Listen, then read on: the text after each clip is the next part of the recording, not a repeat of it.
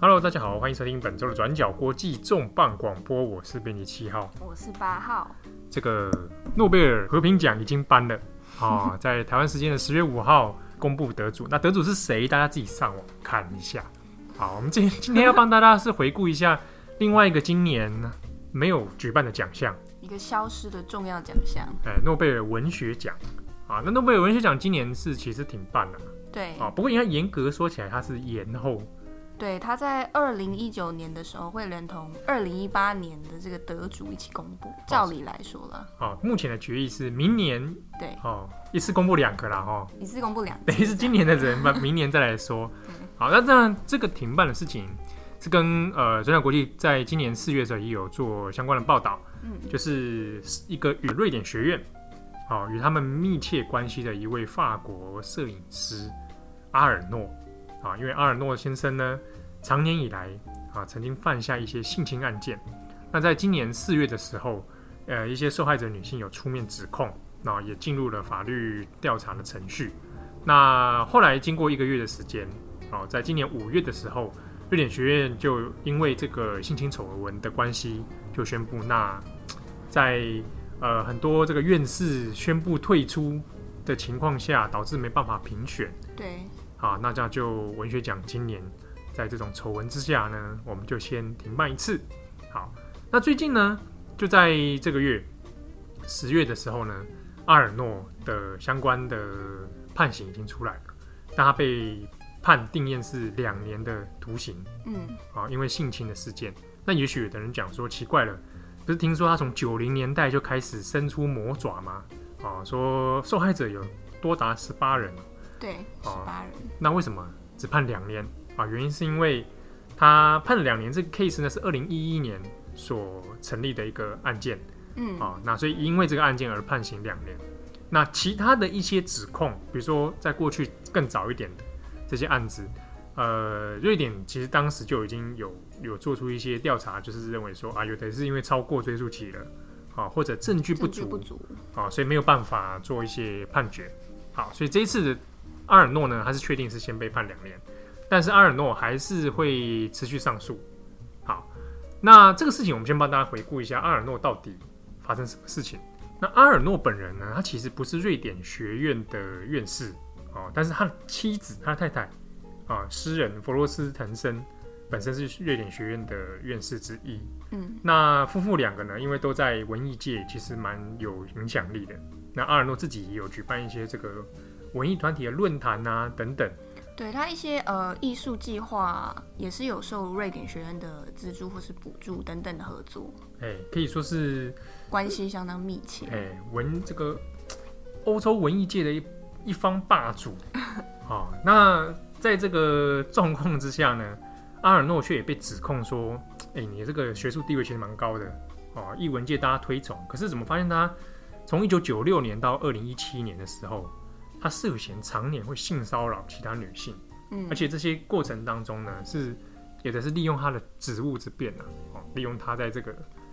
艺艺文文界界的大佬的身份，地位啊、身份啊，甚至呢，受害者当中有一些是瑞典学院成员的妻子或者女儿，就是好朋友们、熟识的人的这个亲友也下手就对了。没错。那有的因为不敢讲，那有的是发生什么事呢？是有的甚至是被阿尔诺威胁，哦，你如果把我的事情爆出来的话呢，我会让你在文化界没有地位混。不下去，混不下去。对，啊，这基本上就是一个，这就是霸权力结构，权力权力的霸凌嘛。对，好，那这个事情后来被爆出来之后，其实还不止这一桩性侵啊。那阿尔诺身上还缠绕另外一个丑闻是泄密案，嗯，哦，就是说他常年因为跟瑞典 瑞典学院很好嘛，哦，所以可能不小心会进进早一步得知这个文学奖的得奖名单到底是谁，哦，比如说就有人外传是在那个巴比迪人那一届，二零一六年的时候，他得到文学奖嘛，对，就就有传说阿尔诺呢提前泄密，哦，把这个这个资讯泄露给外外界，然后呢用这个方式来去彰显说，诶，我我跟瑞典学院我很熟，对我很懂， 差不多就是这个这个意思。而且不止一次，应该是印象中应该有六七次泄密的黑历史的样子。对对，啊、哦但这些事情，瑞典学院当然很多成员是看在眼里啊、包含性骚扰的事件。所以在四月爆发这个丑闻的时候呢，有陆陆续续一些学院成员就有宣布说，我我要辞退出，退出，然后来表示我的抗议。所以连带的导致着后来这个文文学奖因为人数不足没有办法评选。对，因为这个院士的遴选机制它是终身制，那你除非说有院士过世啦等等的，你才可以递补新的院士。那他们既然退出，那你人数不足，你又还没有办法递补的情况下，你根本就其实没有办法投票。对，因为这院士也不是随便乱选的对啊、，那文学奖今年停办，那可能很多人就会觉得有点沮丧啊。比如说村上春树的书迷就会觉得说，哎、 呀，那啊，我的村上春树怎么办？ 对不对？那是不是要等下一次？嗯，虽然说这一届这个就此暂停，但瑞典的文化界呢，他们就也觉得说，哎、我们不可以因为这些丑闻啊等等，让我们这个文坛的力量就这样子暂时的，好像被被打倒？ 对，就是有点你知道被扫到台风尾，他们就跳出来，有一群啊、呃、瑞典文化界的一些呃重量级人物啦，他们就共同组成了一个新的单位，叫做 New Academy 新学院，这样他们决定要举办一个新的文学奖。那这个文学奖呢，算是你可以把它想成是诺贝尔的文学奖奖外奖啦，或者是临时替代奖。临时替代奖听起来有点对，因为他们在有今两年说他们在今年搬完之后，他们就会就地解散，哦，就所以是任务型奖项啊。有一点像过渡过渡型的奖项这样，哦因，为他们就觉得说，哎、瑞典学院这么久的金字招牌，结果里面那么腐败，那我们要来办一个透明化的、民主的。没有这么呃父权结构的一个就是说，因为原本文学的奖项文选的遴选机制其实蛮集中、蛮精英的啦。对比较呃比较封闭，也你比较难以去了解过程。那他意思是说，新学院奖公开透明的意思吗？对，它是标榜这个意思，因为他们的遴选的方式，它是由呃在瑞典的呃一些瑞典管理图书管理员或是图书馆员，他们去提名。那这些提名名单呢，有四十七名。那这四十七名中，你再由交由全世界的所有的书迷上网，你去投票，选出一个入围名单。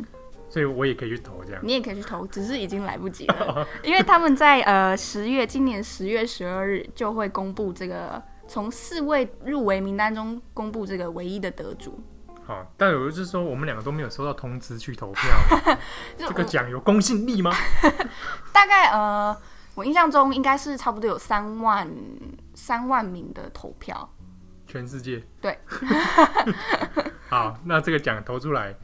选了四个入围者嘛，对，四个入围者。那他的这个条件其实就是你只要你出版过两本少至少两本书，嗯那你其中一本至少在十年内出版过，嗯，这是他呃最主要的一个遴选标准。是。然后他还有说，你的著作里面必须要包含关于你你写的写作的主题是跟人类人类的关怀或者人类的故事不一定说关怀，就是呃以人类为主的这个主题。对主题。所以如果写动物农庄，可能就那其实 也跟人， 你这有点那个、哦。对不对？或者我写一些动物的小说，《猫战士》可是那其实算是有点拟人化吧，我觉得这有一个模糊地带啦。对哈、对啊，写机器人的可以吗？机器人，机器人应啊，该也可可以以吧？算人跟人类有关对啊，人类有有关，他说有关，不是说写人类这样，啊有我们不要小熊维尼可以吗？我觉得可以。我们有点岔开了。反正新学院奖后来颁奖要选的这个几个入围名单嘛， 对，那其中一个就是大家最喜欢的，大家最喜欢的村这个大上，家是挂 号村上春树，对，村上春树先生，但是村上春树是委婉的跟这个奖项说，把他对，在这个公布名单呃出炉没多久之后，那这个新新闻学院呢，他们就收到来自村上春树的一封信，他就说呃委婉的说他觉得很荣幸能够受到肯定啊入围的肯定，但是呢他现阶段想要更专注在他的写作当中，那比较不想要去参与媒体啦或是外界的这些、嗯这种盛会啊，哦，这种交际 啊，对这种文坛的我 总之他就是，总之他就是拒绝，委婉地拒绝了这个奖项。对嗯那还有一个入围人名的那个作家是 Neil Gaiman 嘛对，尼尔盖曼。那他是算什么？他算写奇幻文学很知奇名幻科幻作对家，。那如果有看看一些美国超级英雄，美漫迷应该美都会漫迷对都会知道他，因为他嗯之前有写过不少原创作品。嗯，他像担任 The 编 Sad 剧 Man，哇，对对对，《三面人》哇，那是他他蛮有名的一对部。对，那后来你有看过那个吗？《Big Bang Theory》就是那个大爆炸，生活大我爆知炸道，，我看过，他有你有根本有一集是客串哦在真的漫画吗嗯店里面，然后旁边的人在在讨论 Neil Gaiman 的东西，然后他人就在他旁就边，自己出现哎然哦后，跟人家闲话家常。嗯，那这个 Neil Gaiman 会不会得奖？不晓得哎、对，不晓得，因为他还有另外两位劲敌，啊，哪两位呢？一位是呃越南裔的加拿大作家金翠，那另外一位是呃法国的作家孔德，那这两位都是女性作家。那另外刚刚说村上春树啦，还有 Neil Gaiman 他们是男性，所以这个入围名单至少碰巧的相当看起平来衡相当平衡啊。好，嗯，但是这个奖项也就颁这一年对就，拜拜嘛，明年还是恢复在文学奖。呃，目前看起来的资料应该会是这样子，照理来说啦，嗯嗯，那诺贝尔文学奖呢？其实这几年也有，有时候会接到一些那种嘖外界的的批评啊，哦，比如说，呃，我们刚刚讲的遴选机制其实不是那么透明，比较精英之外呢，好像口味也是有点怎么说，那个偏重于特定的领域，嗯，例如说，例如说，比如说东方文学比较不容易哦，有地域性的这个地域性的差别嘛，当然这跟书写的语言对，因有一为点毕点竟它原本是比较偏英语系书写，对，那还有历年来每一年都会被炒，就村上春树到底要不要得奖这件事情。对，当然它我已经入围好像八次左右了。嗯，对，我但我因为过去是其实对这事情是疑惑的，你是疑惑的，就是说，你说他村上春怎树么没为什么得这么热？ 哦 我以为你知道说疑惑他啊怎么还没得。哦，没有没有，我是想说疑惑为什么这么热门啊？为什么对他这么念念不忘？其实就我个人观察，真的还蛮多外国人对于就是对亚洲文学印象，你如果问他说当代的话，他可能就会跟你说，哎、我知道日本的村上春树，这样子，对他已经不会跟我说以前那个什么大江健三郎啊、川端康成啊。我觉得几率可能比较低耶、哦，我刚刚前面讲完这两位也是得过诺贝尔文学奖的，两位算是日本的文豪啊。对，那请问八号，嘿，听说你是外文系毕业的，你干嘛爆我的 料？是不是？外文系是不是好像大家刻板印象就是疯狂的在读？你不要跟我说莎士比亚， 没有我没有会没有翻 我桌。不会讲莎士比亚，疯狂的，别没有说疯狂啊。呃，对于诺贝尔文学奖的作品并不陌生。你看我这样讲法是不是很委婉？啊你这样讲，我也很难答哎。好了，其实老实说，诺贝尔文学奖里面的得主，因为他也历史也很悠久，所以我其实有共鸣的作品，相对来说其实反而没有真的那么多。嗯，对。那我比较有共鸣的作家，大部分可能是呃德语系的作家，或者德语是系的作家，对，例如说 Thomas Mann 啊，大家应该不陌生。真的吗？大家都不陌生吗、呃 t h o m a s Mann，好，我们这个讲几部他的作品。魔山魔听过山吧？但我最喜欢的是《威尼斯之死》啦，怎么说 呢？为怎么什么不喜欢魔山？因为魔山我没读过 啊。哦，这样啊，欢迎有读过的读者朋友啊，来分享你的经对，你验。分享你的读书心得这样。对，那啊威尼其斯他之死，嗯，那其他一些可能是，例如说再近代一点的话，像呃 Samuel Beckett 嗯，写那个呃《等待果陀》，啊，等待过多，这个是相当有名的。这是不是文青必读？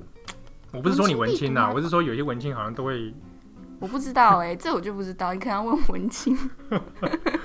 哦，那比如说东方的作家呢，莫言莫言，莫言先生的小说我还倒是没有读过哎、啊、我倒是因为你知道，大家以前台湾有一阵很流行，就是因为高行健的关系，对，高行健的得得奖之后，其实哇，他的书在台湾非常非常红。嗯，好我嘞有印象，小时候有一些那种什么必选读物都有这个 list，对，可是我就觉得想说，小时候的小朋友们读高行健的东西，是不是有一点点，对不太对？为难为强人所就难。像我现在开书单给小朋友，我也不会开莫言的《丰乳肥臀》嘛。对，那在之中，其实我读过也也不多诶。以诺贝尔文学奖来说，《大江健三郎》吧，他的哪一部小说？个人的体验。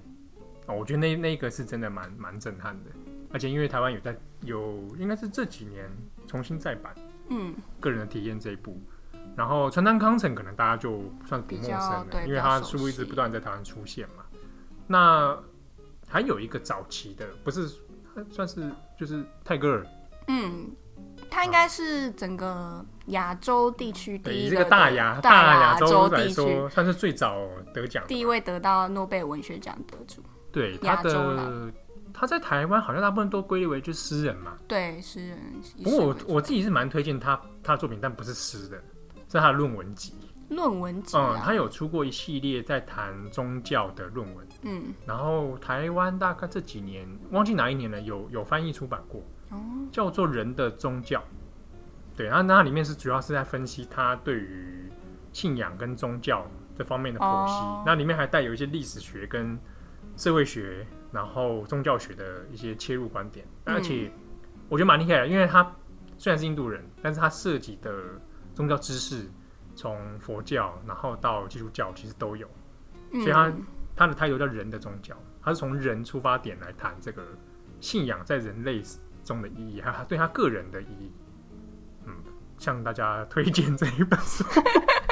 好，好，那最后这个新学院奖啊、哦什么时候会颁奖呢？对他十月公布之后，他会在十二月才进行正式的一个颁奖典礼，那也会同时颁发呃一百万克朗的奖金，大概新新台币三百三百三十万左右啦。嗯虽然不及呃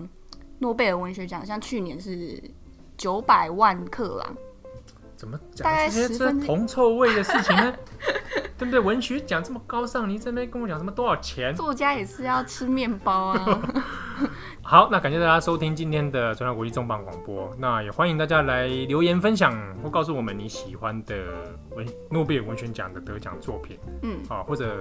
你就是不屑这个奖，或是你觉得谁是遗珠之憾？对，或者你是如果是村上春树的书迷，会不会下面一片都是村上春树？